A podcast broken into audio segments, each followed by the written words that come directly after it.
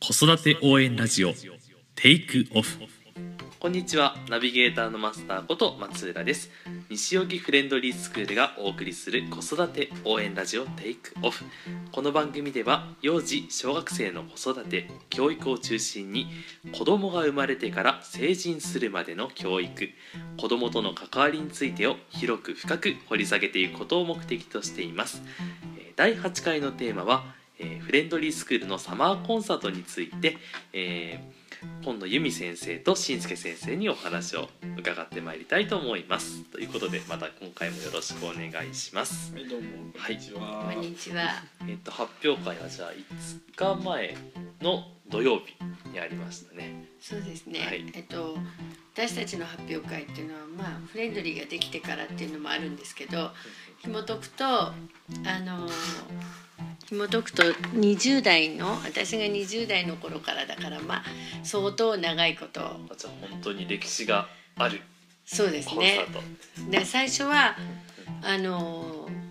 ウィンターコンサートじゃないんですけどクリスマスコンサートっていうので8年ぐらいそんな8回ぐらいはそうのようなことをしていてで私もあのずっと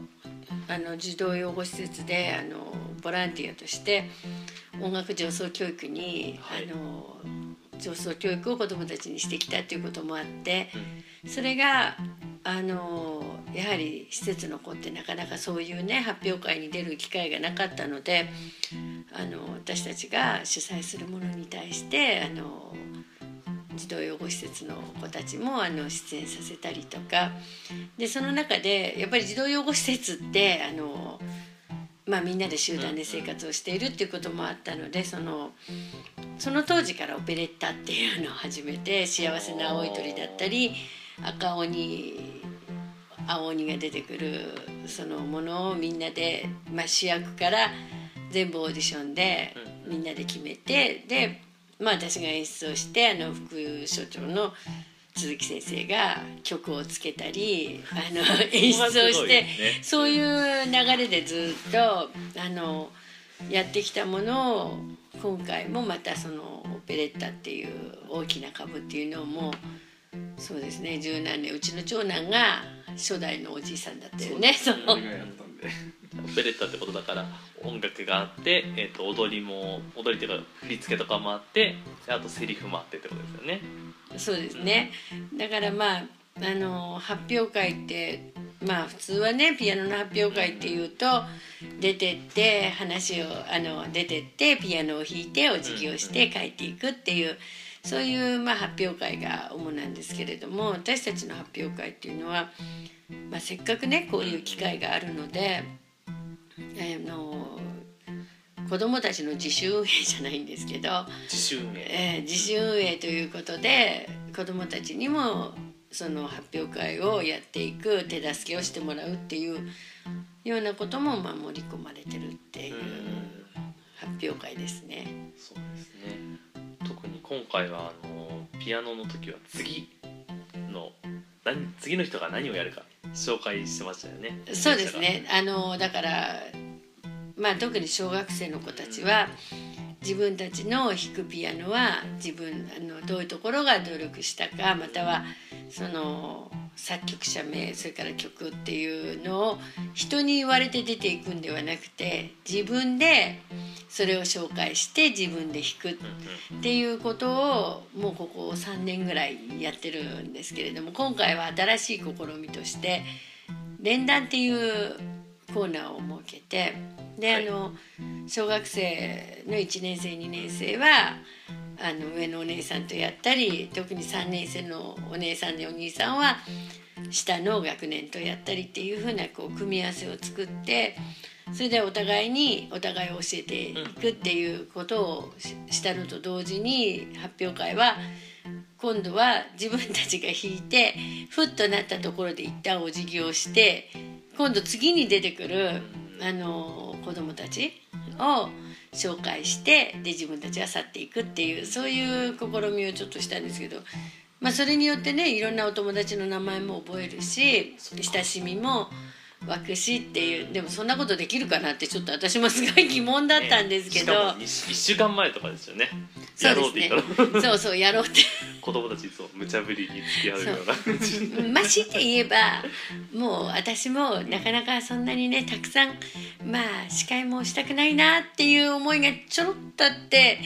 それにはどうしたらいいかな？自分が喋らないのにはだそうだ子供に喋らそうっていうまあそういうまあ発想もあったんですけどでも子供たちは快く受け入れてもらってで何するのかと思ったら。まあ、そこがフレンドリーのいいとこで縦のつながりっていうのがものすごいしっかりしてるので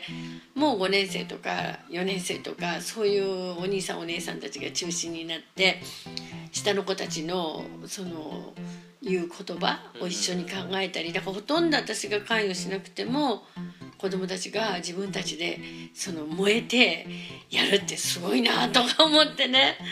じゃああんまり喋れないよとかタッチしてなかった？あタッチしてないんです。だから次の次の人はそれも次の人は誰かなんて言わないで、はいプログラムを見て次の人は誰かあの自分たちで考えてで読めない字は読んであげるからねっていうふうに言ったらもう自分たちが読めない字はお兄さんお姉さんたちに聞いてるし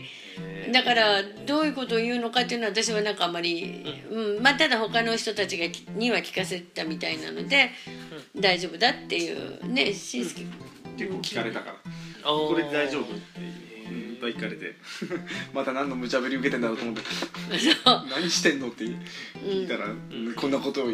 やれと言われたから今やってるみたいな、ねピアノも緊張するけど意外とマイクを持ってちゃんと正確に話すっていうことも結構緊張するし度胸いることなんですよね。そうですよねだから私もちょっとねそこはもしかして発表会がめちゃくちゃになるかもしれないっていうのは頭をよぎったんですけど、まああの子たちだからやるだろうというその信頼のもとで あのお願いしたんですけどでもおかげさまで。あのその連弾のコーナーなんか特に私なんかもう客席で悠々と見ててもどんどんどんどんその回って子供たちが次の紹介をし次の紹介をし最後の子はちゃんとみんなに聞いていただいたお礼を言いあの最後まで締めてくれたっていうのがすごくね良かったかなと思ってさすがフレンドリーの子と私は びっくりしましたけどね。ねお父さんお母さんとかも多分ててあうちの子がしっかり喋れてるって嬉しかったでしょうね。そうですねやっぱり。だからそういう意味でたとえピアノ教室だろうがあのまあ幼児教室であってもやっぱりただね30分弾いて「はいさようなら」って、ね、ドアをガチャッと開けて先生と2人きりでピアノを弾いてで終わったら「ありがとうございました」ってまたガチャッとねうん。ドアを閉めて帰っていくっていうそういうやっぱり寂しいピアノ教室ではありたくないなっていう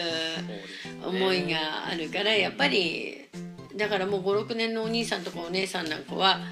もうその下の子たちの連弾も見てくれるしあ練習ね。練習をもうこれでこれじゃちょっとここもうちょっとこういうふうに弾いたらとかいうやっぱり子どもたち同士であの高め合っていくっていうのはすごく良かったかなっていうふうに思ってますね。やっぱり発表会近づくにつれてだんだんなんかみんなが発表会に同じ方向に向かって準備してる感じがすごい感じられて微笑ましかったなとそうですよね。だからうちの方針としては発表会 1, 1週間前1週間半ぐらい前からはあのレッスン日に来る来て弾くということじゃなくて、もうギリギリまで何曜日に来ても何日来ても構いませんと。その代わり自分がもうこれで発表できるという納得のいくところまで自分たちの演奏をあの高めていくっていうためにはもう何日来てもあの納得いくまで練習に来てちょうだいと私たちはあの言ってるので結構みんな疑問なく毎日なんか来ちゃ弾いて帰るっていう。でそれも何が大切かって言ったら人に言われて練習するのではなくて自分が発表しなきゃいけないっていうことを目標にね自分で計画を立てて何時に来て何時まで弾いて何時に帰ろうっていうそういうこう自分の中でのスケジュールの組み立てっていうのもやっぱり一つ発表会の意義があるかなっていう。そうですよねだから本番もそうだけどそれ以前のその練習の段階から教室とかが全部お膳立てするんじゃなくて、うん自主的に練習して本番も自主的に関わって運営していくっていうのをなかなか小学生とかやらないですもんね他の教室だと、でもそれがすごくやっぱり毎年言うんだけどすごい楽しかった来年はこういう曲弾きたいとかあの、まあ、失敗した子もいるけれどもでもやっぱり来年はもっと頑張ろうとかもっとこういうとこは失敗したから来年はっていうまたその1年計画みたいなものを立ててすごくみんな頑張っていけるかなってだから1年ごとに子どもたちもあのグレードアップしていくし。やっぱりその発表するっていうことはすごく大切かなっていう。そうですね、うん。まあ、今はちょっと小学生の話中心だったと思うんですけど、幼児は幼児でまたすごいたくさんやることがいっぱいありましたよね。例えば2歳児の子とかはタンバリン叩いたと思ったら次は歌ってって言って、うん。なんかすごい量ですけどあれ。覚えるにはかなり時間かかった。んじゃそうですね。毎年すごく面白いのは今度は幼児部の発表っていうのは幼児部の発表で持ってるんですけれどもえなんで発表会って思うんですけど、はい。やっぱり私たちが毎年基準としてるのはその舞台に立った時にやっぱりオーラを出すどれだけオーラを出せるかっていう。それによってもう今の段階であこの子いけるとかあこの子こういうとこちょっといまいちだっていうのがこう私たちの中で判断ができるっていう。だから発表会っていうのはもちろん私たちも出るんですけどあの幼児部のやっぱり年長の先生とか小学部の先生とかともかく先生が全員集合するんですよ発表会にそうは。ですね。そう。でやっぱりみんなが見てでもっと面白いのはその元年長でもう合格なさったお家の方たちがピアノとかに残ってらっしゃると、はいはい。皆さんが言ってくださる「今年の年長すごいじゃない？先生受験大丈夫よ」とかそういう判断でみんな言ってくださるんですよ。そっか3年前4年前の自分たちの子供のと重ねて。そう。だからやっぱり自分たちの時代をみんな見ててその子たちがみんな受験を成功していくっていうそのやっぱり判断基準っていうのがあるのでそれを私たちも持ってるけどフレンドリーのお母さんたちってみんな持ってるんですよ卒業生は。そうするとみんな卒業生が「先生今年大丈夫そうじゃない?」とかあの何を見て私も判断してるのかよくわかんないんだけど みんななんかそう言ってくださるんですよね。あ大丈夫かなっていう結構言ってくれます？あ皆さん結構今年すごいじゃない？とかへあの言ってください。でやっぱりあの受験っていうのもそうなんですけど、私が一番やっぱりなぜこの時期に幼児の発表会をするかっていう、はい。あのっていうのはやっぱりみんなで練習しますよね。もう踊りだって昔話をみんなで語って歌ってっていうグループを組んででやっぱりそこに集団行動っていうものが生まれるからやっぱりある子がまあセリフが出なかったということもあったんですけどやっぱり隣の子がつっついてるんですよね、知らんぷりではないんですよやっぱり。みんなでどうしようこの子が止まったどうしようっていうのはでもその時にやっぱりどう動くかうろたえることもなく、ね。やっぱその隣の子はつっついてましたので。他人事じゃないでも他人事じゃない、うん。だからそこでみんなが心が一つになるっていうことを体験するっていうことが本当の意味の集団行動ではないかっていう、うん。みんなで助け合って一つのものをこしらえていくっていう。それがまああのうちの発表会っていうか。で本当に出る前まで幼児幼児でもものすごいみんな練習してますしでも練習してる中ででも絶対に1回で決めるのよ。でよく考えるとやっぱり1回で決める練習ってまあ小学生もそうなんですけど幼児にももう2回目3回目ないんだよってこの練習したことをみんなで協力をして1回でいいいい舞台作ろうねっていうふうにこう言って出すんですけどでもそれが何に役に立つかっていうとこれからね何でもあの、まあ、小学校受験に限らず中学受験だって高校受験だって強いて言えば大学受験入社試験だってそうですよね。やっぱり1回で物事を決める練習っていうんですか？だから例えばうちの発表会に、まあ、中学まで中3まで出るとしたら、はいはい6年間9年間うん。9回そういうチャンスがあるってことですよね。そうですよね。うん9回でなんとか1回で決めることを学べばその子たちは高校受験だって大学受験うん強いて言えば入社試験だってこう自分を出せるっていう。決め時をちゃんと逃さず。うん、やっぱり決めるっていうことにあのまあみんな命かけるんじゃないんだけど結構みんなね。うんみんな分かってるんですよ。その練習はがん練習はする。だけどどういう自分の精神状態を持ってきて1回で決めるかっていう。だからやっぱりうちに長く在籍してる子なんかでもやっぱりなかなか今年こそは今年こそはと思ってもやっぱり1回で決まらないっていう。あ失敗しちゃった止まっちゃったっていうことを繰り返しながら今年の子もそうだったんですけど2歳前からうちに来てた子がもう中1になって今年初めて本当にほぼ完璧に自分の思った演奏ができたっていうことですごく喜んでたんですけどでもその子なんかは何年かかったかね、うん、でもやっぱり一回でもそういうこう自分が決められることを覚えればおそらくこれから将来どんな試験に当たっても、うん、できるんじゃないかなっていう。やっぱりその本番で一番いいというかコンディションでビチッと決まった時の経験って残りますよね。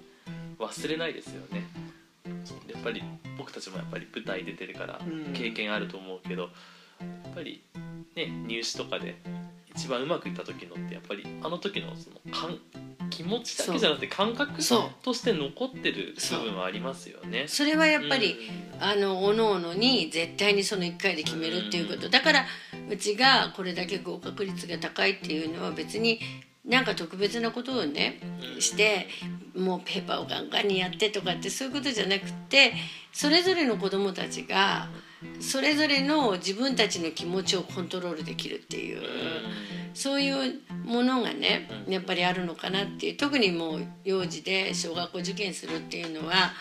どんなに勉強をねたくさん重ねてもどんなに何をしてでも結局試験って1回しかないわけですからね。なんですよね。その1回で何にもわからない先生たちに自分たちを見てもらうっていうんですか。うん。だから私はその発表会の時に子どもたちに踊る時も喋る時も私を見て僕を見てっていうその気持ちを絶対忘れない。そのオーラを出すということをすごく子どもたちにあの言ってきてるのでそれがやっぱりうまくいけばやっぱり小学校の試験でも私を見て僕を見てっていう思いは学校先生に通じると思うんですよね。でそれがやっぱり合格の秘訣かなって考えてるんですけどね。だって24時間オーラ出し続けることなんて無理ですようん。ね、そうそうなんん。そうなんですよ。平均的に高くすることはできるかもしれないけど、やっぱり本番にガツンといかないそと意味ないですもんね。多分ねそれができんだと思うんですよここの子たちっていうのは。やっぱり発表会を通してとか、あのそういう発表の場を通して幼児が一番身につけなきゃいけないこと、それは集団行動のクラスでもなしそうじゃなくてやっぱりここの経験っていうその場を私たちはあの発表会をあのもう開催するっていう。でやっぱやはり本当ならば幼児が何人も集まって小学生も何人も集まってっていう発表会で私がいつも感心するのは結構うちの発表会長いから12時15分から開始したら4時までびっちりあるんですよ4ね。時間ありますね。そうそうそうでもそこがまた一つあの仲良し教室とかに2歳3歳までは一旦おしまいにするんですけど、年中からの人たちはその時間帯人の演奏を聞いてやっぱり拍手をしてあげるとかそういうあの騒いではいけないとか。で絶対親子一緒の席にはしてないので。そうですね。別になってるしもちろん受験もそういうふうになってるので。だからその間にやっぱりどれだけねあの騒がないできちんと演奏に耳を傾けられるかっていうのがいつもの課題なんですけど。でも見事ですよね。誰も騒ぐ人もいなければ。走ることはないよね。騒ぐやつはいたけど。でもまあでも我慢してるんです。そのその場の空気に準じた喋り方っていうか、まあちょっとうるさい子もいたけどい、たけどでも基本的にはまあ普通の幼児ならもう疲れたとか、うん。飽きたとかいうレベルのところをまあ我慢できんだよね。小声で喋るかちょっとお尻でも面白いですよ。私が舞台裏でうるさいなとか思うのにじーっと睨むとやめるんですよね。通じる。向こうも私がどこにいるかっていうのをねやっぱり探してるのか さそうかなすごいんですよ。察知してるんですよねあの人たちってね。後が大変とかもね。そうじーっと睨んで気が付くと 友達が気が付いてもちゃんとこう教えてるからね。あ俺も前でこうちょっと斜め前から睨むと他の顔教えてそう視線に気づいてー見られてるよ。やばい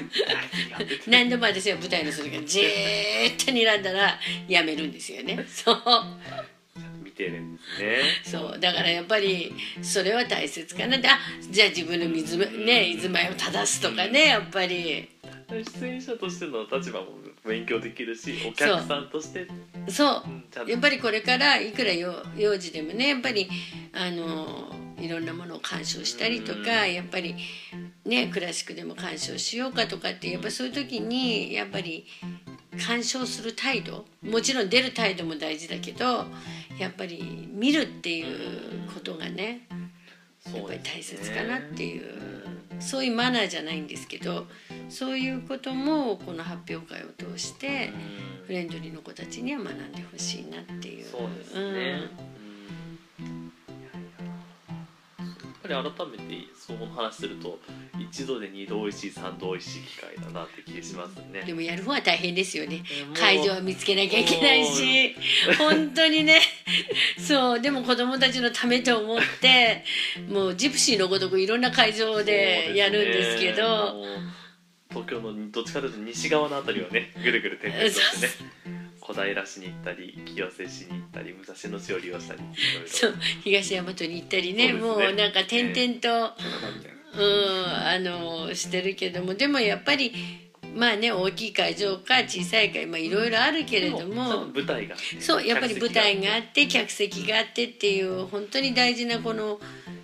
まあ経験だっていうことは私たちも分かってるので必死ですよね。会場探すのはね。席がね平らなね平場でやるのとはまたそうそう子供たちそうそにとってもやっぱりうやっぱりますからね。舞台というものがないとねっていうところでそう歌い切るやりきる演じきる、うん。大事ですもんね。だから2歳前2歳の子も出るんですけど2歳の子はともかく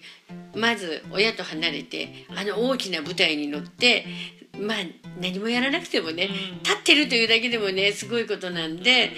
まああの2歳3歳の子たちは必ずはじ始まる前に舞台散歩っていうのをやってそれでこうぐるぐるぐるぐる舞台の上を歩いてこっから見たらどう見えるみたいな。あだから歩いてたんですね。そうそう歩くのはねもううちの高齢、もう年中年中はねそんなこといらないんですけど、でもあのー、2歳児とかは舞台散歩っていうのをやるんですよ。あの始まる前に。はいはい。でどうやって見える？どうやって見える？ってやっぱり高いところからこう広い会場を見るっていうのはすごく子供にとってもいい刺激なんで、そういう意味もやっぱり兼ねてるし。で、まあ、特に年長なんか幼児なんかオペレッタでもいつも狭い、まあ、狭いっていうかねそんなに大きな舞台で。スケール違いますからね。違うんですよ。だけどじゃあできないかっていうともうその場で本当にリハーサルの15分ぐらいで立ち位置っていうのを決めてどこのマイクまで行くどこのマイクまで行くっていうことを全部子供たちに話してるので、オペレッタなんかは始ま始まりと終わりまではほとんど先生はあの舞台には出ていかないっていう。いやようやるなと思いながら毎年見てるけど。よくあのリハーサル15分とか20分であの巨大な舞台の立ち位置を全部覚えてるなっていうね。そう。だからそれだけやっぱり順応性もやっぱりうちの生徒たちはあるのかなっていう。そうですよね。なかなかね出てこなかったりとか起こるかなと思ったんですけど。スムーズにね、うん。あの今までの教室の練習しかしてないのに当日あれだけ大きな舞台になってもやっぱり動じないっていう。うん。もうそれだけでもやっぱり受験する資格はあるかなっていう。本当ですよね。だって公演時間が4時間なのにリハーサル時間2時間しかないからまあね同じ初めから最後までは練習できないですもんね。そうなん本当にもう投資稽古みたいな本当にどこまで歩いてい次くかっていうっていう。中で把握していかないといけないからよよくやりますよね。だからあなたは何本目のマイクで止まるとかやっぱりそれを指示してで私たち私はだから今回のペレットでも全く出てかずね。音楽とあのそういうもので全部運んでってるのだからで。面白いな間違えても周りの子がちゃんと正すそうそうそう覚えてるそう。そう幼児なのに他一人間違えても隣の子が違うみたいなのでちょっとフ手でォローし合えるのは手でちょっとこう集団行動ですね教えたりとか引っ張ったりとかしてすげえと思って。そうセリフだよって。言ってねでほぼ滞ることなく、だからうん、ほ本来崩壊してもいいところで他人のミスはちゃんと他のね子がフォローするってう。いう、んあれをああいうのも舞台で見てて面白いなって思う。うん。ドラマがね起きてますよね。しかも誰も教えてないのにそれちゃんと滞りなくやる、うん、いやだから毎年発表会で僕記録係なんですけど面白いなと思いながら。毎年違いますよね。同じ年がないですよね。毎年カラーありますよね、うんカラーあるから。ちょっとバタバタしたなとかもあるし、うん。でも小学校1年2年生の子が、えっと3歳を2人従えて、うんうん3歳2人し従えて次は3歳と2歳の子従えて出てくんですけどもう本当に合格して私学に通ってる子なんですけどでもね嫌がり嫌がりもせず とんでもないその2歳3歳の男の子の手をつないで「うんぱっぱ」っていうのがあるんですけど一番手に出るのがなかなかガチャガチャした男の子だけどもう。何してんの？あのお姉さんって言うんだけど「僕は」って出るその出のあれを前奏の間にコショコショっと話をしてそれで出を背中をポンと叩きえそれで他の子たちが3人編成だから残り最後の子が歌う時にバタバタしない「シッピッ」とか言ってね。それで2人を従えてねよくやるなとか思いながら一人っ子のお嬢さんなんですけど嫌がりもせずちゃんと2人を従えてね。大人顔負けですよね。やっぱりそれだけのことがねできる小学生っていうのもなかなかね。頼もしいですね、うんそんな小さい子嫌だって普通はねうん。言うんだけどちゃんとそれを2人コントロールしてね発表できるっていうのはなかなかすごいことだなっていうすごかったよね。しかもあの自分の出る演目じゃないのに急遽そのその場で本番の時に「誰もいないからあんた出て」って言って舞台にあのアシスタントで出されていきなりちゃんと本番をやるっていう。そう。終わった後にすごい文句言ってましたけどね。私はあれをやるいや私はあれをやらないはずなのになんでいきなり本番に出させられたんだでもやったじゃんって。すごいなんとかやらなきゃっていう意識が働くとこすごいですね。もう言われた瞬間に出てったからすごいなと思って。出る場所じゃないの。に、ね、出る場所じゃないの。にもう誰もいないから。でもちょっと人が足りないんだけどみたいな。ええええって聞いてないしやってないしでもやるしかないから行くみたいな絶対嫌だそんなこと言われるよく引き受けましたねそんなも。んね本当にあれ。そうそういうところがね。間違えてたよね。一人出たけど。そう。領事も出るはずがない4歳か。人が4歳の子がはいはいなぜかなんでこうこれやったことがないのにできるの？まあ見てたんだろうと思うんですけど、うんそのうんたんうんたんって叩くのに私が紹介した子と違う子を小学生が連れて行っちゃったんですよ。えー、どうしようとか思ったんだけどもう伴奏してた鈴木先生もどうしよう。でも出たからにはやるしかないからやるしかないかと思ったらその小学生もうまいことリードしてね。そその4歳の子がやったこともないねもう舞台でいきなり本番演じてるっていうわけのわかんない状態で。すなんでできんだその子ろうとのお母さんはその子のお母さんは「えこんなの私に隠れて練習してたのかしら」って思いましたとか「そうですよね」とか言って。サプライズみたいなね。サプライズすぎてが一番びっくりですよね。なんで私これやってんだろうみたいな。でも泣くこともなくね混乱することもなくすごいですえなんで私出るのなんて言うこともなく、んなんか自然に言って多分その曲を聴いてたのか「えやってる?」とか思って。すごい。やっぱ度胸つくんですねここで通ってるとちょっと特殊だと思うでも。すごい、うん、だからやっぱりそうやっぱフレンドリーの子っていうのはそれで一人運動会運動会があってあ午前中とかに。そう。それで到着次第かわいそうだから年中の子だったんで到着次第じゃあ演目を2つやることにしたんですけど、はいはい。それには年長の協力が必要だったんですよ。うん。もう年長の発表終わった後に変なピアノとピアノの間に来たんで、はい。じゃあ来たからやろうってことになったんですけど、はい。それで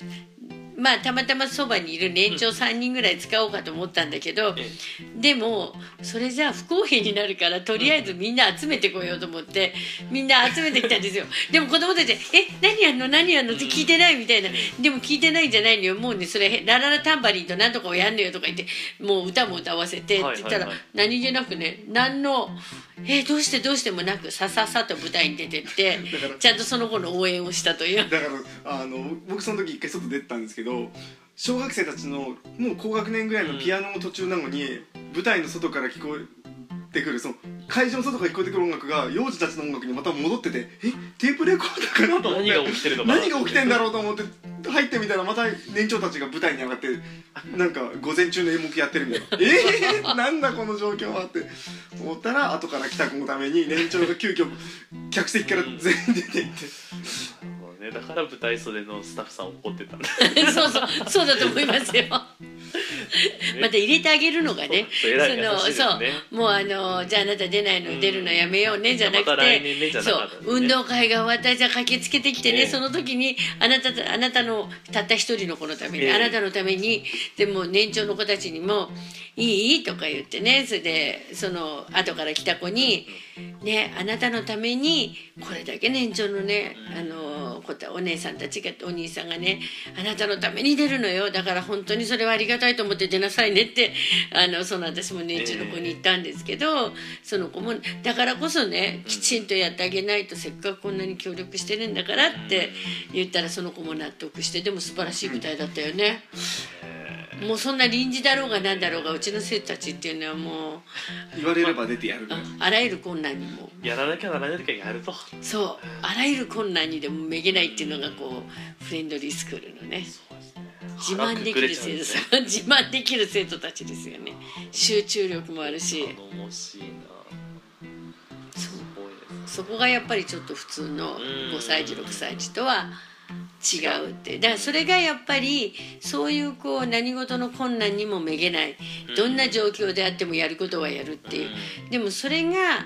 私立の小学校の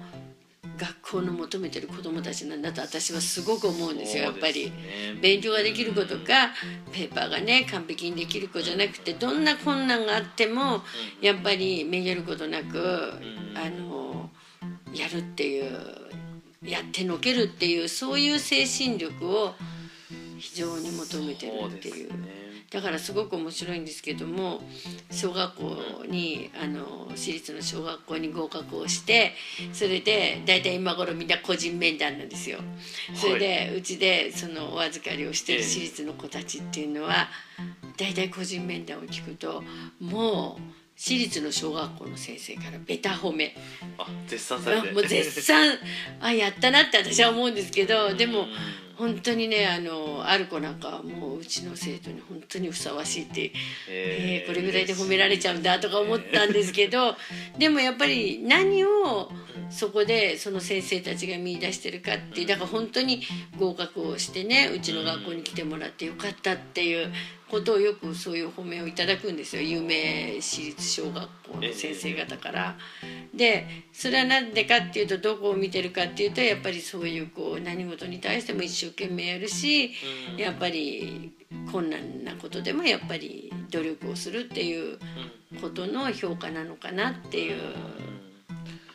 そっかそっかじゃあやっぱりそのかなり精神的な部分でもそういったことで育ってるから合格がゴールじゃないってことですよね。入った後もちゃんと頑張っていけるそうそうなんですだからうちの幼児教室っていうのは前からよくあの言われてるんですけれども私の方針としては合格をするためだけのその幼児教室ではなくて将来その今年長で頑張ってることが将来その役に立つ幼児教室でありたいなっていうことがもう私の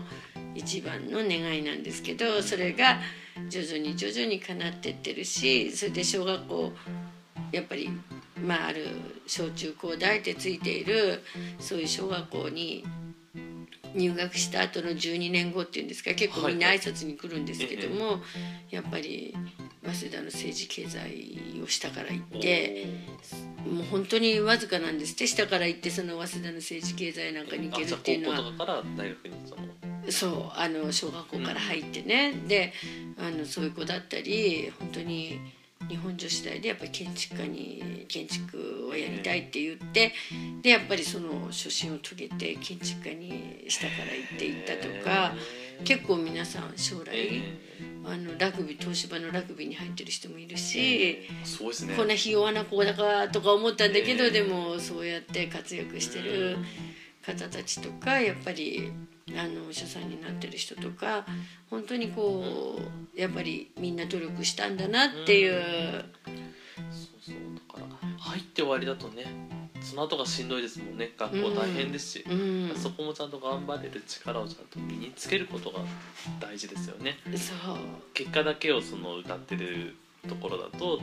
そのいざ入っちゃったはいいけれどっていうのがあるからね。だからやっぱり、あのせっかく入っても思いを遂げられない、あのくてっていう人もかなり多いと思うんですけどやっぱりその勉強だけができるんじゃなくてやっぱり努力をして頑張るっていうことをいろんな機会にでねで今度は合宿も年長行くんですけどねね。宿は自立の旅って言ってるんですよね、はい。みんな帰ってくるとも1ヶ月後ぐらいですね。うそう3泊4日でねちょっとフレンドリーの合宿はねなかなか温泉に行ったりそうですね。それでも問題集は2冊終わって帰って3泊4日で帰ってくるんですけどでもちゃんといろんなところに。そうレストランに行ったり温泉に行ったりうん。そういうことで社会のマナーを学うん学んだりとかっていうそういうこう合宿ももう何回目になりますかもうね。4回5回目ですかね。ね。うん。だからあれもその何でもかんでもね手取り足取りやるんじゃなくてある程度子供たちが自分たちで過ごすっていうことはそうですよね。そうですよね、うん、そう私がなかなかねまあ面倒くさいっていうかあんまり自分で何もやりたくないから子供に全部をさせるっていうのがねここの結構そういう方針もあるから結構子供がみんな自立してますよねここって。子供たちもそういうもんだというそうそうそうそうそう。電話が鳴れば必ず誰かが持ってきてくれるし。電書バトのようにねみん面白いですあねのーいろいろね伝達事項もちゃんと伝達してくれるし何持ってこいって間違いなく持ってくるし、もう本当に気が利きますよね。お手伝いもね快く引き受けてくれるからいいですよね。むしろ私なんかよりももう子供たちを見てなんて気が利く子供たちかしらって変に感激するんですけどね。あれがないとか私の眼鏡がないとか言ったらみんな必ずどっからか見つけてきてくれるしね。すごいですよね。すごいですよね。もう本当に大助かりで。どっかで見たとかそうそう。どっかで見たってどこだって言ったらちゃんと持ってくる。そう。すごい子たちですよねあの人たちってね。もう食事管理もされてるもんね。ねさあ私なんかねもう3先生時過ぎるとね。3時以降になってるけど甘いものは食べていいのかなあすいませんとか言って。ダメとか言われて持ってかれちゃうもんね。そう。もうじゃあ1本だけねとかねなんかすごいある子供に食事管理をされててね。その子がピアノを弾いてる瞬間に後ろからグミを1個食べるとかね。睨み聞かされてるね。そう。食べたでしょとか言われてね。あれ本当にありがたい話なんだけど。だからねあんまりね手をかけすぎると本当に子供って、あの待っちゃうんですよ。うん。助けてもらうあそう私も自分の子供にあんまり手を何にもかけてもね。うんそうか。何でも自分でやってみたいな。うん。うん。でもそうむしろそうやってやれるされるとそういうもんだと思うから、そうそうそう。うん、だからまあいいんじゃないかな、そういうのはね困るとねママの顔見ちゃうということはなくなりますよね。あまりどうしようとね自分で解決しなきゃ。そうでもうちなんかね私よりもあの私は手をかけるのがええ。何でも自分でさせるっていうのがあってそれでそれはうちの親戚にはしてきたんですよ。え手をかけないえうん。でもその下の次男にも手をかけたくなかったからはい。でも何もできないしでも私はやりたくないしとか思ったからうちのその親戚に何でもさせてたんですよ。はいはい。そしたらまたねうちの親戚はすごい親切だから気が回るから靴も履かせてやるし洋服もみんな着せてやるしって言って「うんまあいいかな楽だしうん。寝かせてもくれるしなんて楽なんだろう」とか思ってたらある日洋服を出したら下の子が手を挙げる。はい。靴はしたら靴履いたらそのまんまい。自分で履かない、うん。あらとか思ってそれですごくどうしようとか思ってね。でしんすけにまあすごく優しいから全部やってあげてたんですよ、うん。ある日相談をしてこれではとてもまずいと。受験には無理だ ええ。霧の箱入り坊やになっちゃったんですよ。まあうちのうん、うちのまあ両あの母も結構そういうところがあって。それでうちのそのしんすけも結構すごくよく面倒見てくれたんですよ。うんでもそれがあだになって霧の箱入り坊やになっちゃったからね。それから2人で相談をして「しんちゃんお願いだからこれからはねあまり手を貸さないようにしましょう」方針転換をして。ね。それでそうね。もううんあのー何でも喋らないこと、だから例えば、まあ、うちの妹で言語学だったからあのそれも指摘されたんだけど例えばご飯を食べに行っても先にお兄さんがいつもスパゲティがいいとか言うと、いはい。弟に聞くと「おにニーニーと一緒でいい」って言うんですよ。だからニーニーと一緒でいいって言うからじゃあナポリタンとかなんとかってこう出してたんですよ。ただそれにうちの妹も気がついて「それおかしくない？じゃあさじゃあお兄さんがたわし食べたいって言ったらじゃあニンニと同じでも同じでいたらあんたたわし食べるの?」とか言って一回言ったことがあるんですよね。でふと気がついたんですよええ私も。で自然の成り行きだったんですけどやっぱりニンニと同じでいいって必ず何でもニンニと同じでいいっていう。そっか頭使えそうなくてもそう頭使ってなくてもニンニと同じじもんだったら同じもん出てくるから食べられると思ってそこへまあさすが言語学を専攻してるうちの妹だけあるなと思って「じゃあ何？ニンニがたわし食べたいって言ったらあんたたわし食べるわけ?」とかってえ言って初めて次男もはっと気がついたのがそれからねまあ先に次男に聞くとかね。うんそうだからやっぱ手をかけすぎるっていうことはね知らないところで。結局自分が苦労しちゃうんね。そう。うん。だからやっぱりあの親だけじゃなくて親はそういう方針でも、親がそういう方針でもやっぱり子供自分の子供がね気が回りすぎちゃうと、そのまた次の次男に影響が影響が出ちゃう。そう。だそこはやっぱりねあのね。そうねあの手をかけるっていうことがいくら親がかけなくても実は全部お兄さんが喋っちゃってたり実はお兄さんが全部やっちゃったり、うんありますね。うん、だからやっぱりそれはよく話し合いをしてね子供のことを考えたらそれは親子であっても協力すべきだなっていう。そうですね。だからフレンドリーの子たちはまあさすがにねそうあのそういう気が回るっていうのはあんまりないんで大家族のようなんですけど子供たちはみんな自立をしてると。なかなかすごいですね。だからあの本当にまあ私立の小学生なんて帰ってくると帽子も同じマークは違うだけランドセルだってみんな黒。だからある日困ったのは帽子を間違えてね違う学校の帽子を持って帰ったこともありましたよね。あら大変どうしましょうそうだけどあのそれをいちいちね先生がね「はいあなたの荷物はじゃあここがあなたのロッカーね」ってそれしてもいいんですけどね。うん。でもそれじゃあねやっぱり意味がないしそれである子なんか同じ学年で2年と1年だったから「いい?」とか言ってその上の2年生の子に「この子はねランドセルも間違えて帰ることがあるからね。あなたそのランドセルを持ってかれないようにするためにはどうするか。分かった先生。じゃあこの黒板の隅の方に置いとく、うん、それはその子の目に見えないから。それはただその子帽子間違えられたから。あそれ学校で交換したって言うから。その子も恐怖なの今度はランドセル持って帰られたら困るから。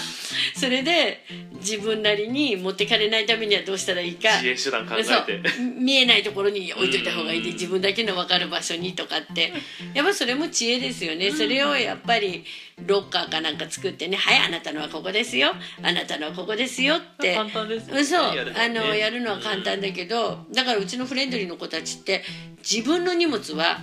どこに置いといたら人に取られないか間違えられないか。で自分の置いた場所みんな覚えてるんですよね。私は覚えてないんだよそう。自分たちで。だからピアノの楽譜もみんな学校から来るから、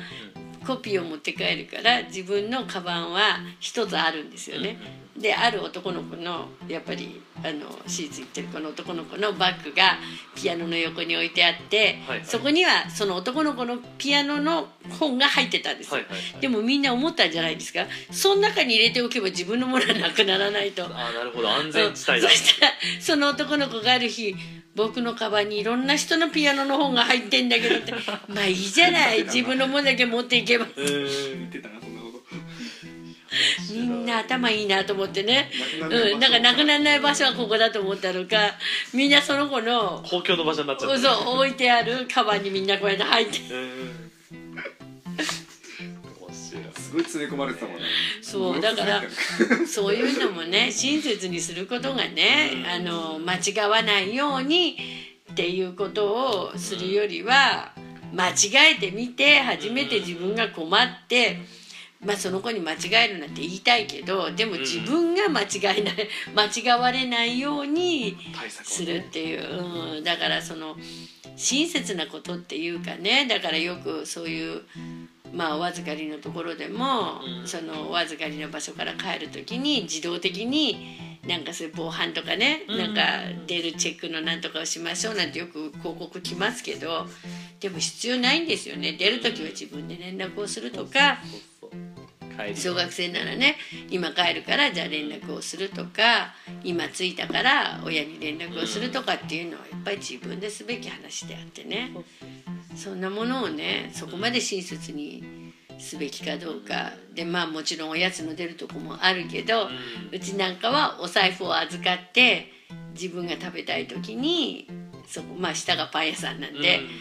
お金をうちの鈴木先生からもらってで買いに行ったりするよねとかあとはうちのスタッフに言って買い物に行きたいんだけどでも必ず一人で行っちゃいけないってことは言ってあるのでそれは必ず誰か大人がつくように頼んでこいと。ただみんなで相談して誰が行けるとか言ってそう。時間とかも含めてね。そう。その時間なら迷惑かからないよって。ちゃんと考えていきますよね。で誰か行けるとか言ってうん。聞きに行きますよね。そう。ですよね。マスターも今行けるとかじゃああと10分後でうん。分かった。今無理約束して。ええーとか言いながら。で何人かでみんなまとまってね。買い物に行ったりするから。でレジでもねしっかり並んでね。そう。うん。初めて対応してる。お金持ってないくせして買いに行って足りないとか言って。おい。そう1回目はね小そうやって1ねの時は前半よくあったそれお前本当お金足りんのって言ってみたら中に100円しかないとかどうしよう買えないとかだからやっぱりお預かりしててもそういうねはいおやつも出てきます。何も出てきますってやっぱりもう小学生になったら受け身っていうのはよくないと思うんですよね。自分で食べたかったら自分で言って自分でどうしたらいいか、うん、大人がついていかなきゃいけないよったらじゃあちゃんと大人に頼むとかやっぱりお預かりっていうのはそういうもんじゃないかなって防犯が整っててねおやつも出てね何しなさいこれしなさいって管理されることが大切なことではなくて社会にやっぱり巣立っていくうん。その本当に今入り口ですよね小学校に入ったら。だから子が小さいその社会の縮図じゃないけどそう。予行練習として使えますよね、社会性身につけていきながらそう自分たちで生きていくと。そう。工夫しながら。そう。うん。それがまあちょっとね発表会からあれかもしれないんだけどお預かりっていう意味のお預かりの指導としての醍醐味じゃないかと思うのね。そうですよね、うん、セキュリティが揃ってます。本当になんです。ちゃんとお荷物もね自分たちで管理できますっていうそういうねこうロッカーがあってっていうそういうことではないんじゃないかな。だから勉強だって同じですよね、まあ、一応宿題はあるかと私は聞きますけどそれをやっていく。もちろんやった後の点検はするけれどもそれを何時まで自分でやり上げるっていうのはやっぱり自分たち。じゃあ何時に帰ろうとかね。自分たちで計画を立てるっていう。ぱりそういう自立の道っていうのをねあまりにもね今の親たちも今のそういうこう教育業界サービス業にしても子どもの自立っていうことをねただ規則正しくね全てをお膳立てしてあげるっていうことが本当に子どもにとってうん。いいことなのかどうかっていう。そうなんですよね、だから多分ニーズはあるんでしょうね。そうだから比率があると思うんですよ。その教育の部分とうん。サービスの部分があると思うんですけど、人気があるサービスどちらかというとその教育の部分がちっちゃくなってサービスが大きくなっちゃうと思うんですよねおもてなしとかホスピタリティとかもあるけどでもちっちゃい子にそれやっちゃうとまま待つようになっちゃうんですよね。助けを。そう。困った時にその自分でどうやって解決しようってうん。まず考える力がちょっと弱くなっちゃうかなって。うちの子もねあのフレンドリー通ってる子も例えば電車でね過ごしちゃった時とかもどうやって解決すればいいかってまず自分で考えて、うん。駅員さんにいるなり、その道に歩いてる人声かけるなりってできますもんね。うん、だからある駅に帰る子供がいてえそれがこっから帰るのに2回も3回もねえはい1回目はまあしょうがないなと思って、うん。どっか通り過ぎちゃって、え延々結構帰ってこなかったってことがあってで2回目もやったんですよまえたね。それでさすがにね2回目やった時ねでもあんまり懲りてもなさそうだったし、まあ次はやめようなんていうそういうあんまり考えのない子だったから3回目。ええ。私は言いました。あなたね今度ねあのどっか通り過ぎたらね分かるんだからね、うん。あなたが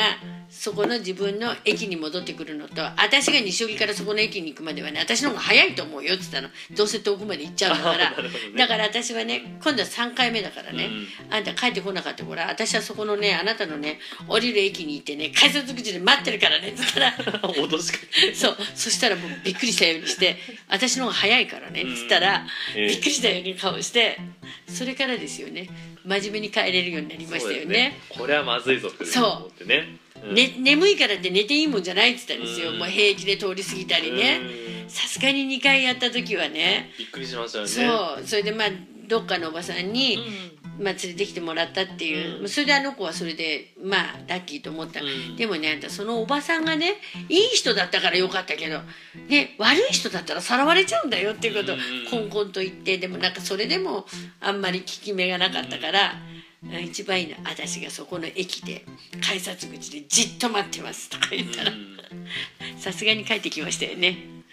あれ以来ありませんよね。確かに。そこも自分でどうしようって思ったからだから多分過保護だったらかわい慣れるまでね駅まで先生が付き添ってあげましょうかとかそう。いう方解決方法も多分あると思う。お母さんが来るまでね一緒にいてあげましょうかもできると思うんだけどそこは自分でどうにかしなさいっていそう。うのがなかなか向こうのお母さんも偉いお母さんだったからうん。やっぱりその2回の失敗っていうのもあまり慌てず、ん。うん。まあ私にしてみたらね2回も失敗してちゃんと帰ってくるんだからすごいなとは思ったんですよあちこち行った割には。ええ。だからまあそういうあれはあるしでも本人もそれで自信がついてるんですよね、あ帰れるうんと、、帰れると、うん。こういうことすれば帰れると、あだからそろそろ危ないなと思ったから味しめる前にね。味しめる前に「私の方が早いからね」って言って想像したんじゃないですか。ね。改札口で私が鬼のような顔をしてね待ってること。をそしたらこれはまずいと思う。軽い恐怖かもしれない それから一回もないですよね。そうですね、うん。うんだからやっぱりあるこの区切りっていうのはねだからうん失敗をやっぱりまあ帽子の交換にしちゃってもそうだけどやっぱりまあ相手にも当然ねうちは迷惑をかけたんだけどでもそこが縦のつながりでみんな思いやりのある子た人たちが揃ってるから親も別に怒るわけじゃないしですね。でもまたその子もすごくってじゃあどうやって交換してきたの？私ね何々君が行きそうなところをね大体ねこう見計らって私はそこで待ち伏せをしてたって。通学路でね 貼ってたそうそうそう貼ってたらしいいんですよ。それでそこを通った瞬間にその子と帽子を交換したって、え賢い2年生だなと思ったんですけどね、え面白いエピソードですね。そうなとか全然違う学校の子がね、うん。帽子かぶ違う学校の帽子まあ確かに白くて似てるんだけどちょっとつばが大きいかなと思って。でさよならって帰った時にあらちょっと帽子違うかなと思ったけど、まあ違和感程度でね、うん、見事に間違えて帰ってったりとかね。もう最近ちょっと多いんですけどでもやっぱり1回失敗をすれば2回はやらないっていう。だから失敗っていうのをやっぱり今のお母さんたちって恐れていてさせないようにしちゃうからそれがある時本当にしちゃった時にもう困っちゃうっていう。困っちゃったり解決できなかったそり解決でき挫ないそう。だから今のうちならやっぱりもう失敗はありじゃない。でもやっぱり私立の先生たちっていうのはそれはすごく思ってるからそういうことに対してすごい咎めるわけじゃないのでやっぱり結構寛容なんですね。寛容だから失敗ということはやっぱりさせないといけないっていう。うんそうですね。なるほど。じゃあ間もなくちょっといい時間になってきたので締めようかなとも思うんですけどまあやっぱりそのサマーコンサートの方に話戻しますけど、その4歳とか5歳児その自分たちで舞台の上でその表現をしたりとかやりきるだったり自分の助けなくまとめ上げるということはなかなか他のところだと体験できないできないことでですすねね。うん。だから多分週何回とかの教室通う中でもかなり力はつくと思うんだけどこのサマーコンサートを経験するかしないかも結構大きな境目になるのかなってあの毎年思います。そうですね。また来年も頑張りましょうね。そうですね。そうまた清瀬ですので、はいあの清瀬の欅ホールで、はい、6月来17年日、そうはい、ぜひ2017年でございます。そう あの聞いてる方も興味ありましたらぜひお越しください。あの生で見られると思います。はい。ということで今日は締めていこうと思いますけど、しんすけさんの方は何かございますか？あやっぱりあのー 実体験でこの自分の親からそういうことは学んでるんで、ええ。もう あのやっぱりなんだろうな自分でこうやるというのはやっぱり大事なことでうん頼頼ってもしょうがない。うん。頼れないっていうのを身をもって知るとやっぱりやんなきゃなっていう、ううんん、なんかもうね小学校の時朝起きる時はあの何度か起こしてもらったりとかやっても当てにならないんで。小1小2の時から自分で朝ごはん作って自分で。あそうもうんもうあのすごいですね。え一応パンは置いてある。置いてあるけどね。でもそれをわざわざ起きてきてやったりはしないから。ああのそうね行ってらっしゃいはしてくれるんだけど。いってらっしゃいしなきゃいけないとか思ってパンは置いてあるからパン置いてあるよっつって。そう二度寝すると自分が遅刻するっていうこたつだった。んで起きるじゃないと。こたつだったら何度か二度寝してやばいっていうのを小1の時によく覚えあて。たそうそう。ごいですね。そうまあだからまあでも一応最低限のことやってくれてるから、うんうんうんお膳立てはしてもらってあとは自分でどうぞっていう、言ってきなきゃ困るのは自分っていう。う、んそういうのをここでも一応やってるから、まあそのね発表会なんかも本当に、うん、あれから学ぶことは多いんじゃないかと、うんそう大舞台でね。そう。舞台の上で誰も助けてくれませんからね。サプライズもいっぱいあるし。うん。そのそれを乗り自分がしっかりしても他の子がね予期せぬことするかもしれないけどでもその中でちゃんとサバイバルできていくこと大事ですよね。ということで今日はサマーコンサートについて、まあ、いろいろ脱線もしましたけどお話をお伺いしてきました。では、まあ、近いうちにあれですよね。その言語の勉強された妹さんも出てくれるそうですね。そうですね。言語教育のはいそれも含めてお楽しみにしていてください。はい。ということで今日はしんすけ先生と、えー、由美先生にお話伺いました。ありがとうございます。いいえどうも。はい、では簡単に最後にお知らせさせていただきます、えー西荻フレンドリースクールでは1歳6ヶ月から年長のお子様まで体験授業を受け付けています。これ平日だったら基本的に午後いつでもお受けできますよね。はい、はいということであのご連絡していただいてあの例えば年長の授業って金曜日と今土曜日なんですけどそれ以外でも全然あの柔軟に対応できるのでご利用くださいあと有料にはなりますけど子育て相談も出場の今野由美先生などとコンサル形式で利用することが可能です。えっとしつけの話とかもできますしどこの学校行ったらいいかとか勉強のそのタイミングとかも全然先生大丈夫ですよね。はい。はい、こちらもご利用ください、えー詳しくは教室までお気軽にご連絡ください。教室の電話番号は0333900750 0333900750です、えー体験の、えー、と申し込みの他にもその番組に対してのそのご意見とかご感想もお受け付けています。こちらメールでも対応できます。info アットマークフレンドリー -school.com までお寄せください、えーそれでは本日も、えーやや長い時間ですが最後までお聞きいただきましてありがとうございました。失礼いたします、はい